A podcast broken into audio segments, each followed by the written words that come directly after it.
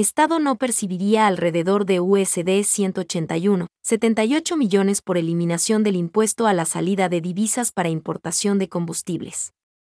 Mediante el decreto ejecutivo No. 327, el presidente Guillermo Lazo anunció la eliminación total del impuesto a la salida de divisas, ISD, para la importación de combustibles, incluidos los biocombustibles y el gas natural. Con la reducción del ISD de 4,75% a 0% para esta actividad, únicamente se elimina un posible ingreso para el fisco a cambio de incrementar el margen de ganancia para la empresa privada, sin que esto signifique ningún beneficio para el consumidor final, debido a los precios congelados para los derivados del petróleo como el diésel, las gasolinas extra y ecopaís y el gas de uso doméstico.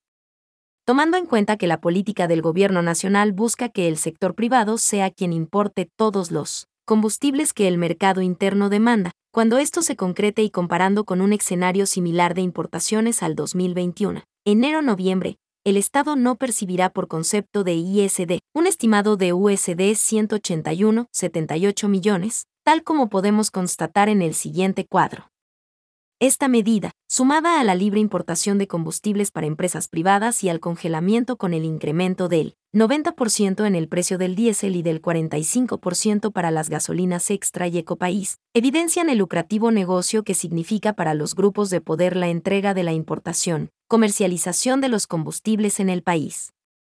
Los trabajadores de la energía ya habíamos denunciado que la intención tanto de los gobiernos de Moreno como él, de Lazo, nunca fue eliminar un supuesto subsidio a los combustibles y de esta manera aliviar la caja fiscal, sino que, por el contrario, el único fin que buscaban era hacer más lucrativo el negocio de la importación y comercialización de combustibles para el sector privado.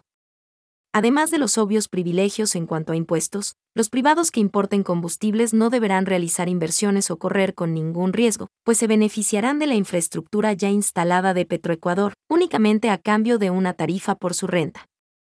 Confirmamos de esta manera que no existe inversión extranjera o por parte de privados nacionales, sino un aprovechamiento de la inversión del Estado para un negocio privado, a costa del bolsillo de toda la población y la depreciación, costos de mantenimiento y responsabilidad ambiental por la operación de la infraestructura petrolera por parte de la estatal Petroecuador.